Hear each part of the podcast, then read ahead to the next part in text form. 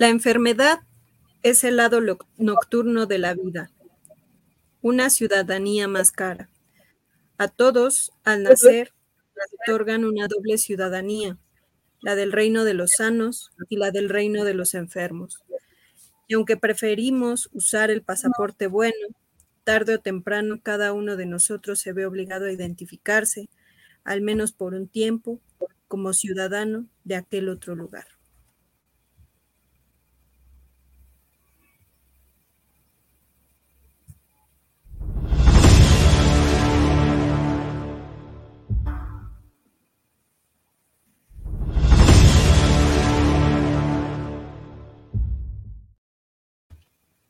Ahora se repitió, no sé qué pasó aquí en los controles. ¿Cómo están? Muy buenas noches. Pues este es el, otra vez es el literario, nada más. ¿Cómo pues estás, querida Sofía? ya, ya, este, vamos a hacer la modalidad este, de literario solamente. Pues bien, este, independientemente de todo, de todo eso, todo, todo bien. Este, contenta también porque vamos a hablar em, lo poco mucho que podamos sobre, sobre el tema de la enfermedad.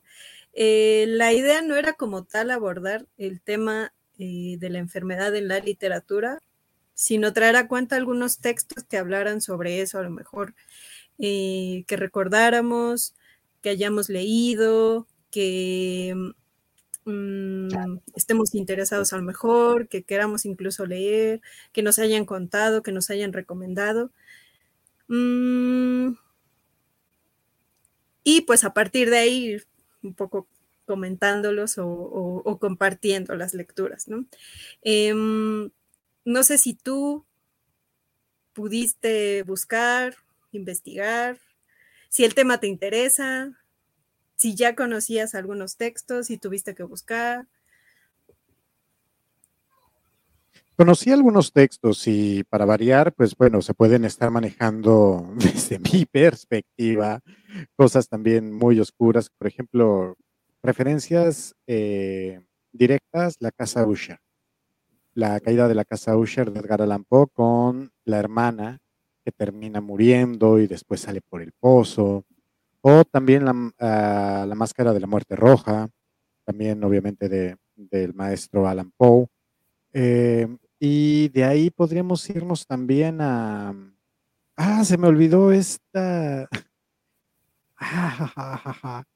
se me olvidó este libro de Carlos de la generación de los 50. Ah, que inicia cuando se está muriendo porque tiene un infarto en el estómago o en el intestino, no me acuerdo eh, específicamente, pero que ahí se va desarrollando también a partir de, la muerte eh, o de, este infarto que tiene el personaje, eh, cómo va desarrollándose entre pues, varias y varias, varias historias que me fui dando cuenta y pues también hay dentro de todo eso lúgubre, pues también encontré un par de textos, uno de los hermanos Grimm, eh, que hablaba más que de la muerte, más bien de, perdón, que hablaba más de la, de la enfermedad, de la muerte.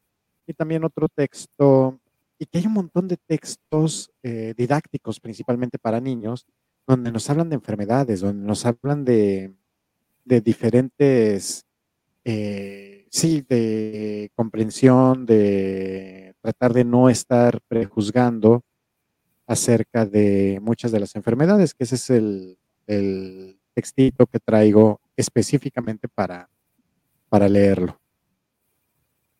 Sí, fíjate que yo em, al principio que, propusieron el, tema para elegir un texto que, conociéramos o que eh, quisiéramos traer aquí a, discusión. Me pareció que era un tema fácil y ya después pensé y dije, no, creo que no es muy fácil. Este, mm, pareciera ser que, eh, por ejemplo, hay más textos sobre eh, enfermedades mentales, o sea, sobre locura más bien, eh, sobre esto que dice, sobre la muerte, em, probablemente sobre peste también. Yo también pensé en la, máscara de la muerte roja. Eh, por todo esto, de, pronto fue como que resurgió la lectura de este texto por, por lo que estábamos viviendo, ¿no? La pandemia y demás. Eh, de pronto empezaron a surgir algunos textos sobre, sobre las pandemias, sobre las enfermedades eh, que, se, que azotan a las ciudades de manera masiva, ¿no?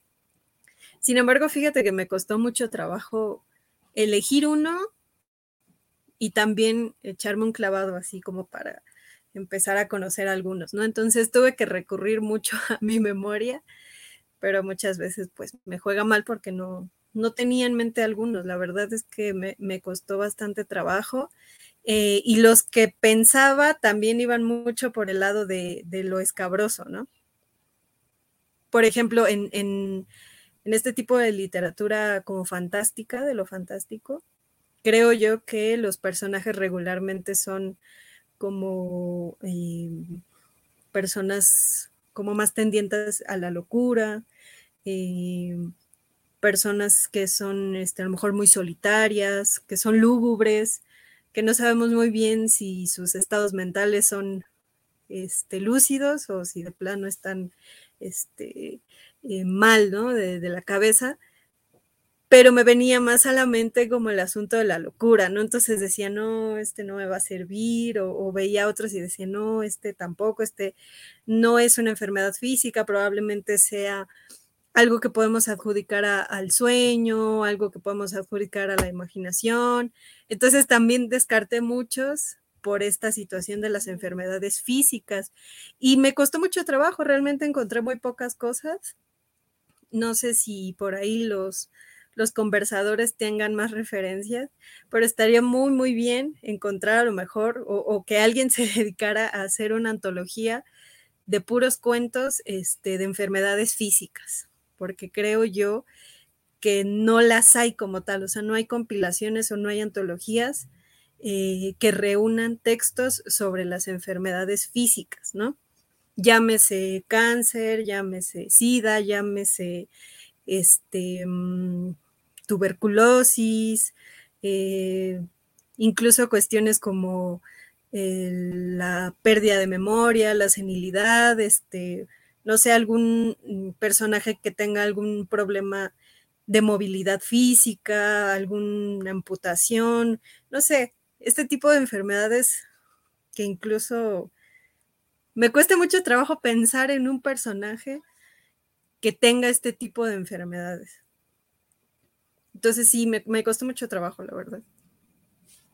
Ahorita que estás mencionando eso, por ejemplo, yo recuerdo algo del Capitán a la Triste, que en alguna de esas historias eh, mencionaba que una de sus enamoradas, eh, creo que era la que tenía sífilis.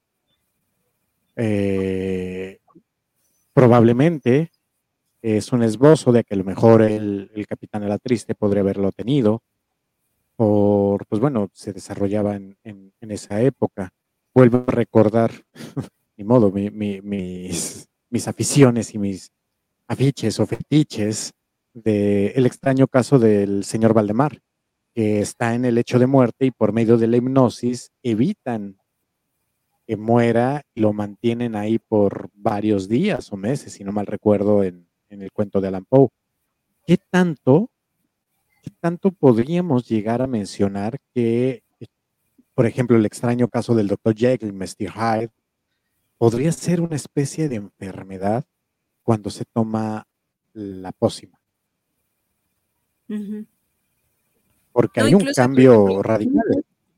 Si, si pensáramos en, las explicaciones del por qué él de pronto pasa de ser una persona a ser otra, probablemente nos iríamos también al asunto de la esquizofrenia, ¿no?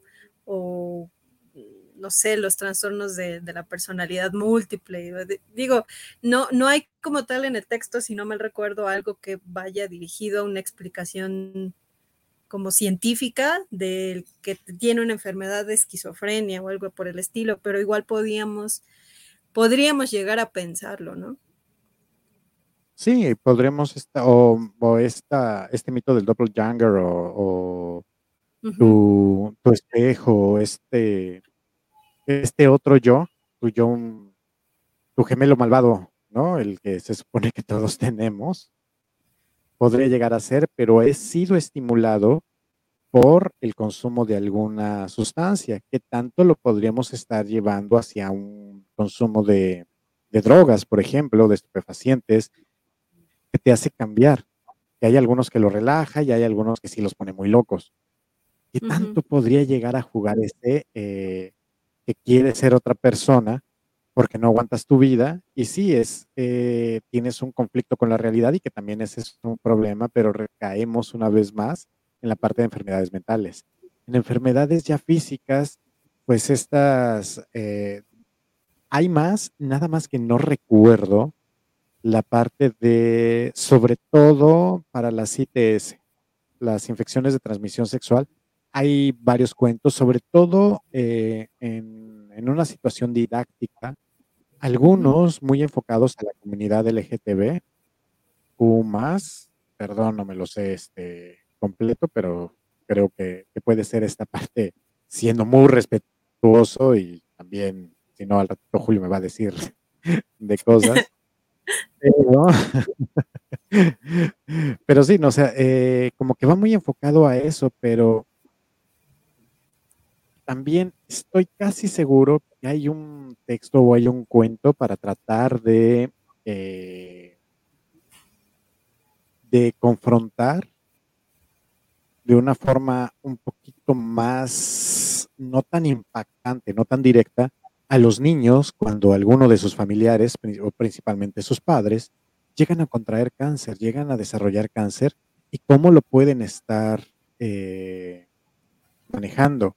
Ese podría ser eh, de algunos de los que tengo, pero todo va muy relacionado hacia un punto didáctico, hacia un punto de valores, hacia un punto de, prejuicios, hacia un punto de te voy a ir preparando.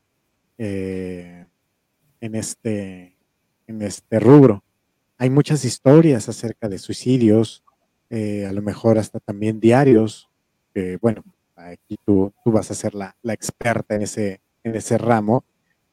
Saludos a Pizarnik también, ¿no? Este, de, de estos, pero híjole, sí, también me costó un poquito eh, de trabajo, pero por eso te digo que terminé trayendo un texto que va enfocado más hacia niños, que va enfocado, aunque también podría servir a miles de adultos, para evitar estar de chismosos y señalando a todo mundo, porque, híjole, parece cualquier oficina de trabajo. ¿Ya viste que salió con fulanito de tal? ¿Ya viste que salió con fulanita de tal? Ay, mira, ya vienen juntos y bla, bla, bla, bla, bla o sea, neta, hay veces que ni siquiera los chamacos de secundaria están así y en las oficinas o en los trabajos está de la fregada. Pero bueno, ese ya es, ya es otro rollo también de, de autoestima. Cuéntanos, ¿cuál fue el texto que tú leíste, querida Sofía? ¿Y a qué se refiere acerca, desarrollando un poquito más el, el fragmento que nos leíste? Pues el, el, en realidad el texto que yo elegí para, para hoy no es el del fragmento que, con el que quise empezar. Había yo pensado o considerado traer a cuenta un texto de Susan Sontag que se llama La enfermedad y sus metáforas. Em, es ensayístico, pero es todo un libro, ¿no? Entonces dije, bueno, probablemente no sea eh, una buena idea traer a cuenta todo un libro sobre la enfermedad y, las ideas que, que, pueden surgir a partir de, la enfermedad, ¿no? que en, este caso son todas las figuraciones o, las metáforas que se hacen alrededor del tema. ¿no? Em, pero me pareció interesante iniciar con, este fragmento del libro para igual ponernos un poco en contexto, ¿no? Porque pareciera ser que em, también parte de las motivaciones por escribir, por ejemplo, por, por el arte, por la creación, muchas veces, muchas veces viene motivada por, por la enfermedad, ¿no? Y entonces hay muchos este, escritores, bueno, no sé si muchos, pero hay, hay algunos que tratan de relacionar esta idea de la enfermedad con este, la creación. Obviamente, eh, como dijimos al inicio, ¿no? Parece ser que eh, es más fácil retomar el asunto de la locura en relación con la producción artística que la enfermedad física. Sin embargo, pues conocemos a un montón de escritores que en algún momento de sus vidas fallecieron o este, la salud se degeneró este, a tal grado de, llevarlos a la muerte, ¿no? Y muchas veces son enfermedades físicas eh, propiciadas por cuestiones a lo mejor genéticas o por, una, por un periodo en el que consumieron mucho alcohol, como Edgar Allan Poe, que, muere de, de, cirrosis. Este, también, no sé, eh, también en, la época en la que él escribía, pues creo que la situación con, con la medicina no era todavía un asunto bastante desarrollado y entonces la mayoría de las personas cuando adquirían esta situación de, la tuberculosis, pues fallecían este, sin, sin más, ¿no? Eh, también cuestiones, por ejemplo, de leucemia y demás, ¿no? Pero de alguna manera, eh, a mí lo que me interesaba es cómo estos mismos escritores llevaban a este, el arte o la escritura la misma reflexión sobre la enfermedad, ¿no? Incluso como una cuestión temática o eh, poniendo en el centro de los relatos a lo mejor un personaje que tuviera alguna enfermedad física, ¿no? No sé si te acuerdas que leímos La casa de, de Adela y por ahí nos decía Mariana Enríquez, ¿no? Que había este, este, este personaje que tenía un muñón, ¿no? Y que se lo restregaba a sus compañeros, ¿no? Porque la molestaba, ¿no? Entonces, también estas cuestiones de, los mutilados o las personas que, que, nacen deformes y demás, también podríamos a lo mejor incluirlo en esta cuestión de la enfermedad por cómo se relaciona con el cuerpo, ¿no? Y entonces a mí me empiezan a surgir muchísimas cosas respecto a lo simbólico, el cuerpo sano, el cuerpo enfermo y cómo interviene la, escritura en esto, ¿no? Entonces, en este sentido, bueno, el, texto de Susan Sontag puede alumbrarnos un poco al respecto porque además traía cuenta muchos textos que tienen que ver con la enfermedad y empieza a discutir este, respecto a eso, ¿no? Sobre, la, sobre el cáncer, la tuberculosis, el SIDA y demás, ¿no? Este, sin embargo, ese no fue el texto que escogí, pero con ese quise empezar, ¿no? Es muy este, interesante, si me lo va a tener que pasar. Este, buenas noches, Manuel. ¿Qué onda, Víctor? Gracias por estar aquí. También Víctor nos está haciendo una, una aportación del cuerpo mío, diría Merlau Ponti. Es lo que nos escribió ahorita Víctor. Sí, entonces, creo que ahí está en discusión el asunto del cuerpo frente a la salud y la enfermedad, ¿no? O sea, em, cómo se piensa el cuerpo a partir de la enfermedad. Y en ese sentido, bueno, fue el texto que, yo quise traer, que no es un relato breve, este tampoco es de algún modo narrativo ni ensayístico, aunque podemos empezar ahí a juguetear un poco con los géneros, porque se trata de un diario. Sin embargo, como diario también tiene dificultades en cuanto a, la, cuestión genérica porque no es un diario convencional, parecen ser de pronto aforismos incluso. Y pues lo escribió una, autora mexicana. Este libro está bien barato en, en, en Libros. Si pueden, cómprenlo. aparte la edición está muy bonita. Se llama Diario del Dolor de María Luisa, María Luisa Puga y pues es además un texto muy, muy breve y eh, creo yo que la edición está bastante, bastante bien cuidada, entonces pueden por ahí adquirirlo fácilmente. bueno, aparte del comercial, bueno, es una escritora mexicana que creo yo que también un poco se le ha empezado a hacer reconocimiento por estas cuestiones igual del cuerpo, de la enfermedad, del feminismo y demás. Y es una especie de, diario en donde ella relata eh, cómo vivió eh, el asunto de la artritis reumatoide, ¿no? Que fue una de sus este, dolencias, aunque en realidad ella después de este periodo desarrolla un cáncer. Que es lo que después lo lleva a, la lleva a la muerte. Ese error. Ok, ok, ok, ok, ok. Ay, de repente es que empecé a escuchar una voz por ahí de fondo, medio chistosa. Sí, sí, sí, sí, que me están metiendo los pinches demonios para mí de este lado.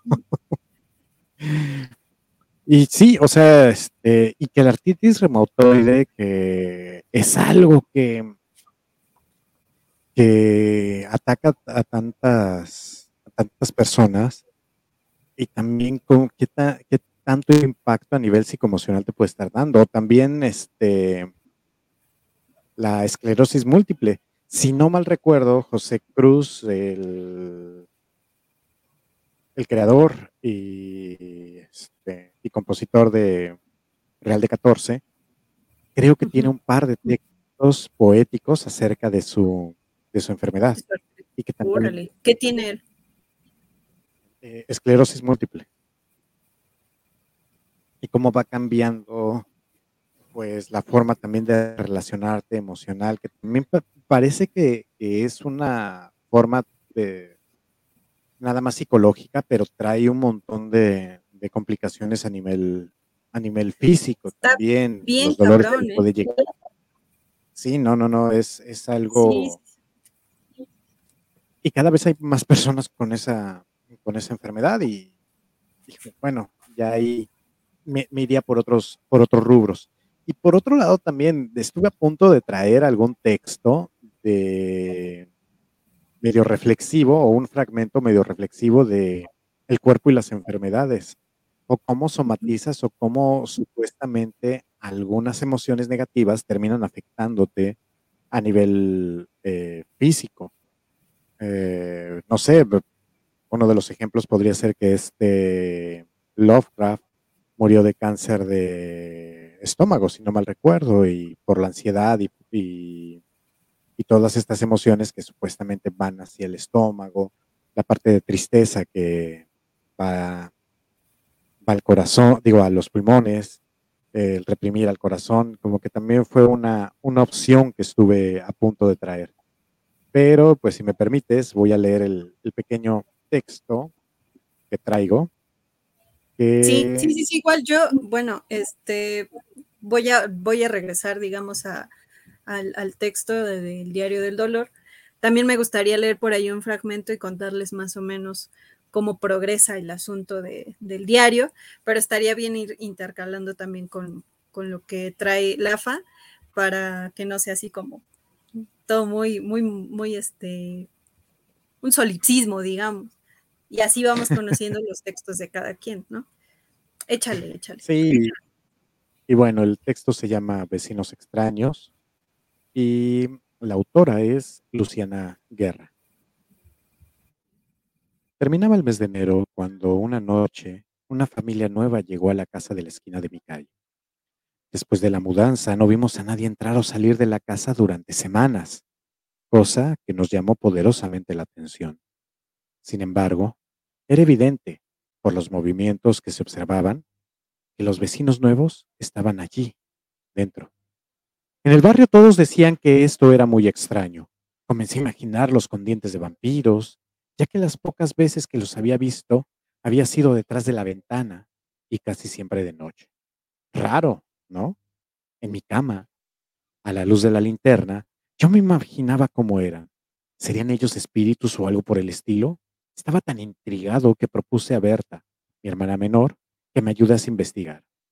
Buscamos los prismáticos del abuelo y comenzamos a espiarlos con ellos. Así supimos que había un chico de la edad, de, de la edad nuestra en la casa. Berta trató de convencerme que fuéramos a tocar el timbre, pero yo, yo le propuse algo diferente. Vestirnos con ropa negra e ir por la noche al jardín de la casa para verlos más de cerca. Fuimos la noche del martes, aunque no pudimos verlos porque me pinché con las espinas de un rosal y salí corriendo. La segunda noche que lo intentamos fue un viernes y tampoco pudimos verlos porque el perro de don Tomás, otro vecino, al vernos vestidos de negros no nos reconoció y ladró con tanta fuerza que tuvimos que correr hacia nuestra casa para que no nos viera nadie. La tercera vez lo intentamos y fue, como dice el abuelo, la vencida. Nos decidimos entrar por la puerta trasera. Mi deseo de saber qué pasaba ahí dentro era superior al miedo que me producía entrar a la casa. ¡Shh! Escucha eso, Berta, le dije a mi hermana, al escuchar unos pasos próximos en el interior. ¡Vámonos! dijo Berta arrastrándome hacia el interior. Nos escondimos detrás de un sillón del salón, pero fue imposible ocultarnos del todo cuando el hombre entró en el salón, nos vio. Nos quedamos petrificados. Mi corazón parecía querer salirse del pecho. Berta estaba pálida como un fantasma. Un chico acompañaba al hombre. ¿Sería su hijo? me pregunté. Señor, esto no es lo que parece. Es que no soy. De repente enmudecí al ver que el chico se acercaba rápidamente hacia mí. Vi sus dientes vampiro. Me mordió. Quiero a mi mamá, gritó Berta mientras las lágrimas corrían por su rostro. Y creo que después me desmayé. Al abrir los ojos, una señora de largos cabellos negros y muy, muy delgada me tenía en sus brazos. Colocaba un pañuelo mojado sobre mi cabeza. Disculpa, hijo Jeremías hace unas bromas muy extrañas. Siento que lo haya asustado, dijo con voz serena y dulce la señora. Jeremías y su papá son fotosensibles. Esto significa que no toleran la luz del sol. Es una enfermedad poco frecuente, pero basta con evitar la luz solar para llevar una vida casi normal. Yo, lo siento, es que mi hermana y yo pensamos que, que... No quise terminar la frase. Mi hermana y yo nos sentíamos realmente avergonzados por haber invadido la casa de nuestros vecinos. Aunque he de reconocer que me quedé más tranquilo al saber que no eran vampiros. Ahora entendía por qué nadie salía del día y por la noche se acercaban a la ventana. Mi hermana, mi hermana y yo nos decidimos no actuar nunca más como detectives y a partir de aquella noche fuimos todos los días a la casa de nuestros vecinos. Nos hicimos muy amigos de Jeremías, el chico de los dientes de vampiro. Nos reíamos mucho al recordar ese día. Le conté a todo el mundo que nuestros vecinos nuevos no eran extraños, sino que tenían una rara enfermedad que los hacía sensibles a la luz. Nadie me creyó la primera vez que conté lo que me había ocurrido, aunque ahora, después de un tiempo, otros chicos se han animado a venir a jugar a la casa de Jeremías, mi amigo, el vampiro.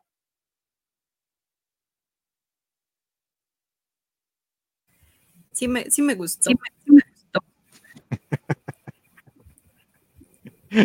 Está, interesante cómo, introduce el, asunto de la enfermedad. Me parece que, parece que el cuento va para otro lado, para un asunto incluso así como de resolución, ¿no? De, aventuras y demás. Y de pronto eh, ingresa la, enfermedad como, como un asunto que ellos pensaban que, es, es, cagado porque en su lógica ellos pensaban lo más fantasioso, ¿no? Que es que eran vampiros. Pero en realidad era lo más este, coherente o lo, más real que era la situación de la enfermedad, ¿no? Entonces también este, este intercambio a mí me, gustó mucho y creo yo, jamás había leído un, texto donde, donde el tema fuera el asunto de, de estas personas, ¿no? Este, fotosensibles tampoco conozco a nadie con esta, con esta enfermedad. Puede ser bien cabrón, ¿no? Sí, y de ahí recordé cuando vi este, ya no me dio tiempo de buscar, de que hay algunos textos que nos hablan de estas enfermedades de tipo vampirismo, donde necesitan, eh, les da una ansiedad por, por la sangre, por una falta de hierro, que era muy común en, en la Edad Media, el siglo XVII, XVIII también. O que también esta parte de los fotosensibles, de que, pues tal cual como la, las películas de vampiros, de que les da el sol y se empiezan a quemar. Claro, no se van a deshacer ni van a, hacer una, este, una fogata humana, ¿verdad? Pero, pero es, es, eso, y empecé a ir a recordar algunos de los textos de los que había comentado, de los que ya habíamos platicado en su momento, y eso como que también está, está chistosito. está curioso. este está, está bueno, ¿no? Que, que ah, platicábamos con Ivonne, ¿no? En uno de los programas sobre, sobre literatura infantil, sobre cuentos infantiles que ella también nos sugirió y también nos estuvo leyendo por aquí. Este, sobre, sobre esta situación de, de incluir en los textos algunos temas que pudieran llegar a ser, eh, digamos, que, que en los niños despierte la reflexión sobre la discriminación incluso, ¿no? Porque si te das cuenta en este cuento, hacia el final, termina con un asunto de que el niño le platicaba a los demás sobre sus vecinos y les, él les comentaba que no eran personas diferentes, ¿no? Que eran personas como cualquiera, solamente que tenían esta, esta rara característica, pero que eso no impedía que incluso pudieran jugar con, con el niño, ¿no? Con el niño vampiro. Entonces, creo yo que em, por eso encontramos más, eh, a lo mejor, referencias a la enfermedad en textos de esta naturaleza porque eh, tienen una eh, funcionalidad incluso moral o, de cuestiones este, que tienen que ver como, por ejemplo, para los niños fomentar que desde el principio no consideren que los demás, por tener algún extraño padecimiento, pues ya sean dignos de, discriminación y demás, ¿no? Entonces, a mí me parece que está, está interesante, ¿no? Que, que sea un tema más tratado por la literatura infantil que incluso por cuestiones a lo mejor más de, la literatura, este, no sé, clásica, ¿no? Seguramente estoy aventurándome a decir algo que no, no es cierto y solamente me estoy basando en que yo no encontré muchos textos, ¿no? Pero porque seguramente es un tema que, que sí es frecuente, ¿no? Pero, pero me sorprendió porque la verdad es que sí me costó mucho trabajo encontrar algunos textos sobre la enfermedad física o sobre, sobre padecimientos físicos. Entonces sí, está, está, está bueno que esté sobre todo en la literatura infantil.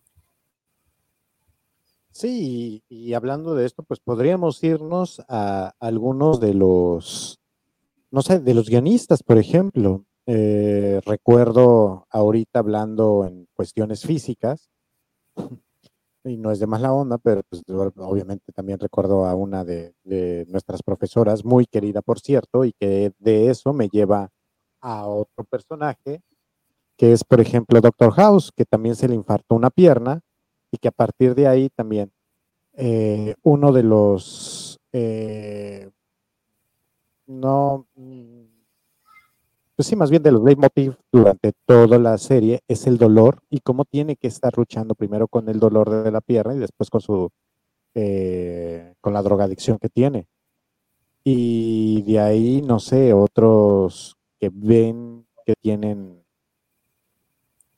no sé, síndrome Down, por ejemplo, ay, ¿cómo se llamaba? Aprendiendo a vivir, creo que era esa, una serie también noventera o otras series donde nos hablan de, algunos problemas físicos, de Good Doctor, que es un chico autista que, bueno, ya, que, le costó mucho trabajo llegar a, graduarse como doctor y que también lo ven, eh, lo, hacen a un lado por, por su misma condición y por su misma enfermedad dentro del gremio médico, a pesar de que es muy, muy brillante, muy bueno.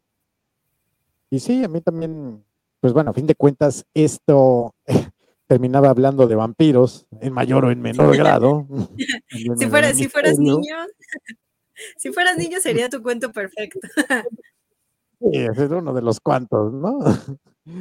Pero a ver, eh, a ver, ahora léenos un poquito de, un fragmento del, del que tú traes, por favor. Sí, bueno, es un, es un diario, como les decía, no es extenso, son 100 fragmentos. No podría yo decirles que son 100 entradas de diario fechadas cronológicamente.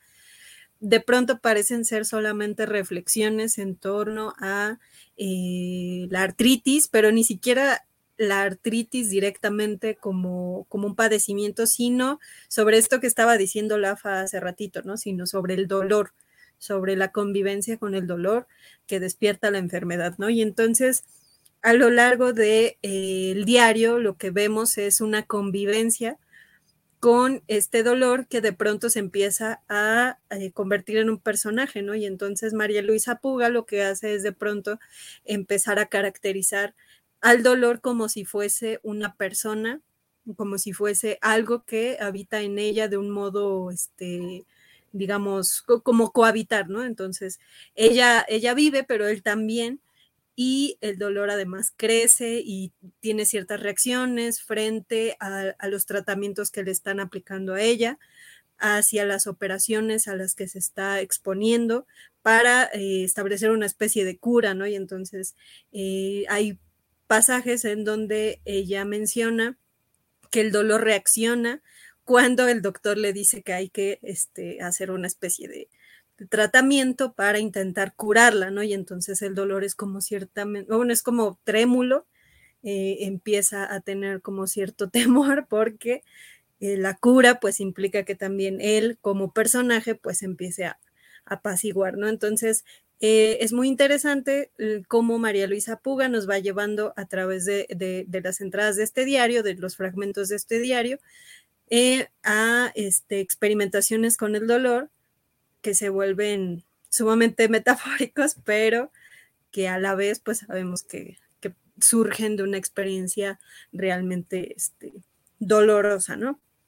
Y entonces em, voy a leerles un, una de, un, fragmento de esos, es el fragmento 29, que tiene como nombre, porque cada uno de estos fragmentos tiene un pequeño subtítulo, este tiene por nombre explicaciones especializadas y pues dice así. El tejido conjuntivo, dice el doctor con la misma expresión que si dijera una buena digestión, lo miro esperando, se da cuenta y se explaya. La artritis es una de las enfermedades peor nombradas, artritis reumatoide. No es una, son muchas y ahí andamos nosotros haciendo análisis de todo el organismo. ¿Qué hace un reumatólogo en los pulmones, en el hígado, en los riñones? El doctor camina tranquilo en el breve espacio que le permite su escritorio y los estantes de libros. Transmite la sensación de estar paseando por un bosque. El tejido conjuntivo, dice con satisfacción, es todo. Por eso el enfermo no sabe nunca por dónde le va a aparecer el dolor. Por eso al enfermo no hay que ayudarlo, hay que ofrecerle sostén. Él sabe cómo y en dónde se apoya. Ajaja, dolor, por eso te me apareces en donde menos te espero. Por eso creí que andabas jugando conmigo a las escondidillas. Por eso siempre estoy oyendo tus ritos, ritos risotadas victoriosas. Yo cuidándome acá un costado y tú estás en el otro y siempre ganas. El doctor sigue hablando y yo dejo que sus palabras me rocen como una brisa suave, sin seguirlas, porque aunque me gusta su entonación, no entiendo nada. Pero espondilitis anquilosante. Órale, qué bonito término. Ojalá eso tuviera yo. Me hace pensar, sentir, más bien, aquellos borradores escolares que se llamaban de migajón, cómo se deslizaban sobre el papel, cómo hacían desaparecer el trazo del lápiz. Es exactamente lo que hace dolor y siempre, siempre deja la sensación de que podría rebotar con gran agilidad. Dan ganas de sonreír. Bueno, este es uno de los este, fragmentos, ¿no? Que es una, visita que ya tiene el doctor cuando le, dicen qué es lo que tiene, ¿no? Pero este pareciera ser como eh, irónico, ¿no? Porque tiene un poco de, tono, este, pues sí, como brioso, juguetón, ¿no? Este, este fragmento, pero en el fondo sabemos que eh, el asunto del dolor que ella tiene respecto a la, respecto a la artritis reumatoide, pues es, terrible, ¿no? Entonces es como un contraste un poco difícil y, vamos viendo cómo ella se expresa este, sobre el dolor de un modo este, muy interesante, ¿no? Sí, me, atrapó mucho la forma narrativa que, tiene. Bueno, pues bueno, para empezar es María Luisa Puga, ¿no? Una. y dos, cómo lo va, lo va expresando y cómo lo va manejando. Y de ahí como, sí, te, deja pensando muchas cosas, te deja una parte reflexiva. Y también brinqué por ejemplo, una canción, no, dos canciones de La Castañeda, que una se llama El dolor y que precisamente lo, lo relacioné cuando decía ella de que el dolor se va sintiendo, lo va como que lo tiene que estar localizando por algunos lados y un fragmento de la canción dice, hay dolor, no me des dolor. Precisamente por esa impotencia que tiene, u otra es la carta también de, y es del mismo disco, donde habla de que ya está muy mal y tú, amigo, tú, amigo, ayúdame, las drogas ya no me hacen bien, cansado estoy, enfermo voy, quiero con esto acabar, que también es la parte del dolor de ya cuando todos los medicamentos no te están haciendo bien, toda la, parte que tú quieres, eh, que se supone que es para que te mejore, te termina jodiendo de, otra parte y hasta cuánto lo puedes eh, soportar y cuándo ya comenzarían a nivel médico los cuidados paliativos eh, en, este, en, este, en este sentido. Y ahorita me estaba acordando que en una de las ferias de la UAM, que me tocó estar en el stand de, de letras. Ah, cabrón. Ay, ¿sí se me escucha? Sí, sí, sí, sí, te escuchas. Ah, bueno. Pues aquí se me paralizó mi pantalla, pero bueno. Eh, donde estamos eh, tratando de, de tener con nosotros unos nuevos incautos para también eh, malograrlos y que estudiaran letras. y después me di cuenta de, no, güey, ya casi no hay lugares debajo de los puentes para que vayamos a vivir y todavía te quieres traer a más. No, no mames, cabrón. Dije, no, no, no, letras no. Lo que tenías que hacer era, era ahuyentarlos. a las ingenierías, a medicina, váyanse a Xochimilco, a Coajimalpa. Pero muchos de los chavitos que estaban llegando ahí eh, me hablaban de Bajo la misma estrella. Es una novela donde habla de una chica que tiene cáncer y se enamora también de otro chico que también tiene cáncer terminal. Y que ahí están contando desde la adolescencia cómo van manejando el cáncer. Y ahorita que entre lo del dolor y, lo que estabas manejando de, María, de María Luisa Puga, recordé que de todos los chavitos que habían, que pasaron ahí, todos me dijeron que estaban leyendo eso. Y bueno, me quedé con la idea de en algún momento leerla y también hay una adaptación al cine de la, del texto, que puede ser una, una opción o también una forma de entrarle a esto de las enfermedades por medio de, de alguna novela. Sí, está, está interesante. A mí me llamó la atención sobre todo este texto porque eh, de pronto empieza María Luisa Puga a, figurarse la idea del dolor como alguien que se vuelve una compañía. Y de pronto ya no es tan molesto, de pronto ya no es este un, problema para ella, ¿no? Incluso dice que a veces eh, los dos tienen como la misma este, eh, estabilidad, ¿no? En el cuerpo y de pronto ambos reciben las noticias del doctor y ambos, ella y el dolor, este, se afrontan a los tratamientos de la misma manera, ¿no? Y entonces de pronto lo empieza a pensar, empieza a pensar en el dolor como una especie de acompañante, ¿no? Entonces a mí me pareció muy paradójico porque pareciera ser que eh, este dolor eh, en el que, con el que ella al principio probablemente estuviera batallando se vuelve parte de ella o, es tan cercano a ella que, de pronto lo empieza incluso a, este, a extrañar, a querer. Y cuando se enfrenta a, los tratamientos que supuestamente la van a curar o la van a llevar a, a, un estado de salud, ella empieza también así como a tener ciertas reservas por esta cuestión del dolor, ¿no? Entonces dice a mí, este, me pone nostálgica pensar que el dolor se pueda ir, ¿no? Y entonces esta, esta situación con el dolor también se convierte en una especie de compañía o, de otra forma de ella ser, ¿no? Entonces, esta reflexión a mí me gustó mucho y creo yo que es lo que uno no espera, ¿no? A lo mejor uno esperaba, se está quejando amargamente de cómo le duelen los huesos o, o este no lo sé, los tratamientos que tiene. ¿no? De, de de mí, de mí. Exacto. Todo ese rollo y de repente ya pues personificas al dolor y está contigo. Mm, se me hizo como unas viñetas de cómics o unas viñetas o como si fuera una caricatura de que pues ya el, dolor es tan parte de mí de que me detectan otra enfermedad y también él se empieza a preocupar de que no más entonces ya va a venir otro dolor. ajá, me, también me vas a tener que pasar el, el, nombre de este, de este texto y ese es el, el punto. ¿Cómo a nivel médico las personas empiezan a relacionar o cómo empiezan a aceptar el dolor y ya viven con él.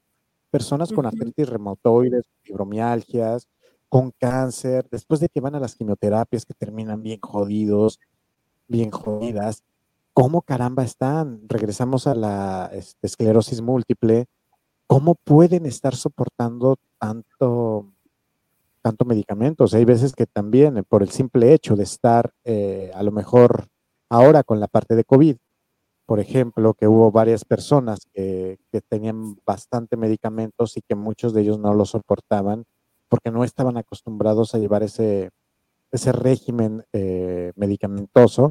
¿Cómo les va afectando? Pues también es, es, es, interesante verificarlo, cómo lo transmiten y lo plasman en, en un libro. Sí, sí, sí, totalmente. Y creo yo que em, la situación de, la enfermedad, por ejemplo, vemos por un lado este, este texto que tú nos habías comentado, ¿no? Este, este cuento infantil, eh, que trata el asunto de la enfermedad como un asunto de eh, hay que aceptar que hay otro grupo de personas que probablemente tengan ciertos padecimientos y eso no los hace diferentes, ¿no? O eso no impide que uno como este, ajeno a ello los trate de un modo separado o discriminatorio, ¿no? Entonces empieza mucho ahí el asunto moral, empieza mucho ahí el asunto de enseñanza, empieza mucho el asunto de, de aceptar a los otros y demás, ¿no? Esa es una manera, ¿no? De, presentar el, asunto de la enfermedad eh, desde la parte literaria y además, pues, en el mundo de los niños, ¿no? Que a mí eso es lo que, me gustó mucho. Y por otro lado, vemos esto, ¿no? Que es la figuración de la enfermedad como incluso un personaje que empieza a habitar con, este, con la protagonista en este caso y cómo empiezan a surgir ciertas emociones, ciertas reflexiones, eh, ciertas, eh, mm, pues sí, eh, reflexiones en torno, en torno a la enfermedad como algo físico, pero también que nos lleva a situaciones a lo mejor incluso emocionales y, demás, ¿no? Entonces, también esto, por ejemplo, a María, a María Luisa Puga le lleva a pensar en eh, la situación de la escritura, ¿no? Y entonces ella empieza también a incluir la reflexión sobre la escritura en el diario y es una, una cuestión que incluso parece ser que es mayor padecimiento que... Bienvenidos, esto es el conversatorio literario. Sofía, ¿cómo estás? No sé qué pasó. Te dejé de escucharla. No, te digo que ahora, hoy no sé qué carajo está pasando con los con, los controles. parte de los controles. Me, descontrola a mí. bueno, eso que escucharon es el inicio del programa. hola, muy buenas noches, bienvenidos al conversatorio literario. Y otra vez vamos a empezar. Y hoy vamos a hablar de... Pero bueno, regresando a los puntos específicos y creo que ya para empezar a cerrar, pues bueno, eh, este acercamiento de la literatura y, lo, y las enfermedades, creo que va más allá. Eh, también dentro del área la otra área en la que me desarrollo, que es la médica, el, darle voz a este, como dice Puga, ¿no? Es a este dolor, el, saber que existe, el saber convivir con ellos, pues también es un, es un punto y es un rubro en el que igual eh, tanto se debe de aceptar como se debe de eh, cuidar y tampoco debemos de estar juzgando a las personas, porque es muy fácil estar diciendo, es muy sencillo llevar un dolor. Si hay veces que algunos con un, con un dolor de cabeza, están que se mueren o estamos que nos morimos o con que me torcí el tobillo y no puedo y todo este rollo. Y los demás somos muy fácil para estarlo señalando, en lugar de crear algo o tratar de ser empáticos.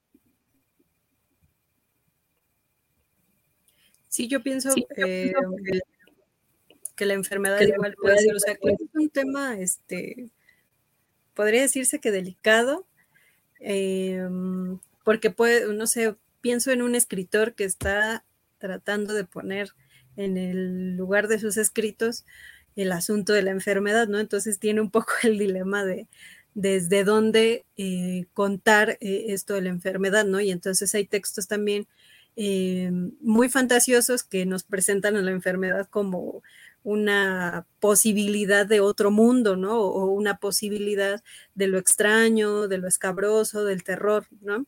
Entonces, yo creo que este es un tema que puede tener muchas perspectivas si ustedes conocen algún texto que vaya por el lado de la enfermedad, no duden en recomendarlo, no duden en por ahí escribirnos, eh, porque sí, de verdad me llamó mucho la atención que no son muchos, al menos yo, yo no conozco muchos, este, lo cual no quiere decir que no existan, pero sí estaría bueno que nos los recomendaran. Este, tengo un amigo, un amigo cercano, eh, que escribió un libro recientemente sobre el SIDA.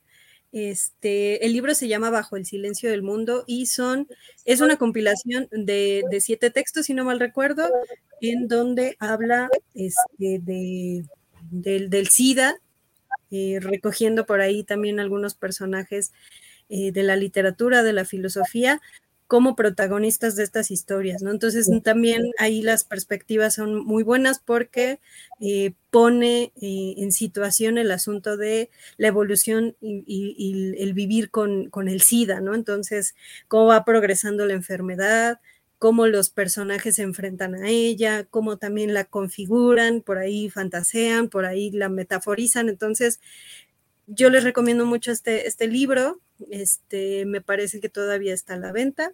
Se llama Bajo el silencio del mundo y es del autor René Ruida Ortiz.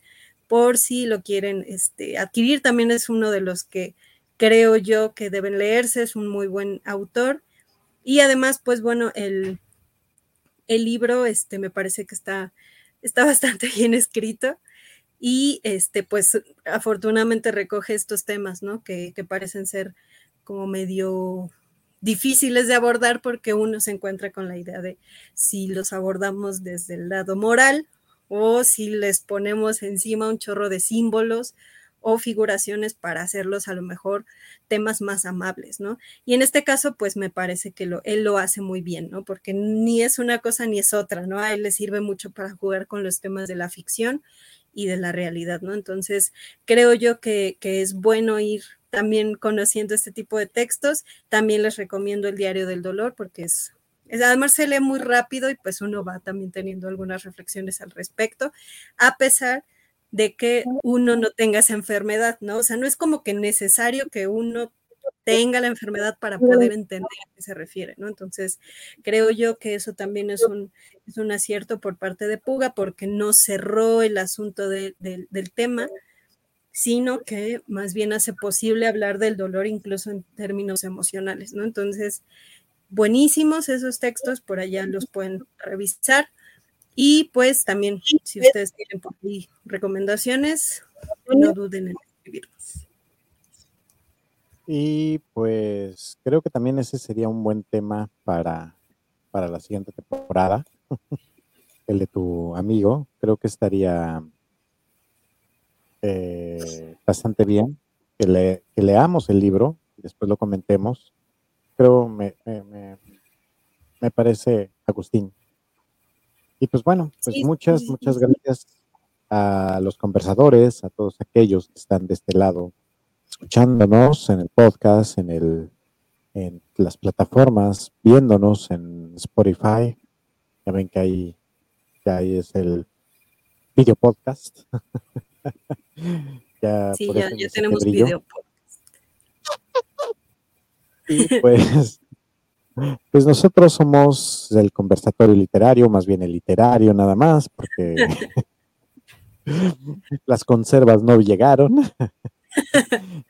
Gracias por estarnos escuchando, muchas gracias por estar con nosotros. Y pues nos vemos dentro de ocho días. Dentro de ocho días estaremos hablando, si no mal recuerdo, de Flores en el Ático. Por fin. Eh, y además es, el, es, el fin, es el fin de temporada, entonces. Sí, para... Antes de que nos vayamos a la próxima temporada.